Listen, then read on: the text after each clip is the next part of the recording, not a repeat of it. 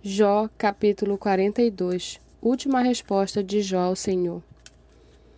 Então Jó respondeu ao Senhor e disse: Bem sei que tudo podes, e nenhum dos teus planos pode ser frustrado. Tu perguntaste: Quem é este que sem conhecimento encobre os meus planos? Na verdade, falei do que eu não entendia, coisas que são maravilhosas demais para mim, coisas que eu não conhecia. Disseste: Escute, porque eu vou falar, farei perguntas e você me responderá. Eu te conhecia só de ouvir, mas agora os meus olhos te veem, por isso me abomino e me arrependo no pó e na cinza. Cena final: os três amigos de Jó. Depois que o Senhor falou estas palavras a Jó, o Senhor disse também a ele faz o temanita: A minha ira se acendeu contra você e contra os seus dois amigos porque vocês não falaram a meu respeito o que é reto, como meu servo Jó falou. Agora peguem sete novilhos e sete carneiros e vão até o meu servo Jó e ofereçam holocaustos em favor de vocês. O meu servo Jó orará por vocês e eu aceitarei a intercessão dele, para que eu não os trate segundo a falta de juízo de vocês porque vocês não falaram a meu respeito o que é reto, como meu servo Jó falou.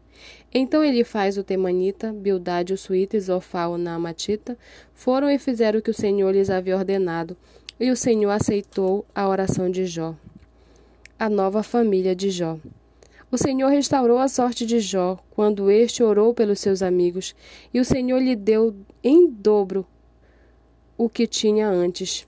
Então Vieram a eles todos os seus irmãos, todas as suas irmãs e todos os que o haviam conhecido antes, e comeram com ele em sua casa. E se condoeram dele, e o consolaram por todo o mal que o Senhor tinha enviado sobre ele. E cada um lhe deu dinheiro e um anel de ouro. O Senhor abençoou o último estado de Jó mais do que o primeiro.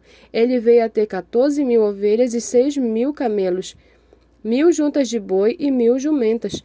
Também teve outros sete filhos e três filhas. A primeira filha deu o nome de Gemima, a segunda chamou de Késia e a terceira Keren Apuque. Em toda aquela terra não havia mulheres tão bonitas como as filhas de Jó, e seu pai lhes deu herança entre seus irmãos. Depois disto, Jó viveu mais cento e quarenta anos e viu seus filhos e, e os filhos de seus filhos até a quarta geração. E assim Jó morreu após uma longa velhice.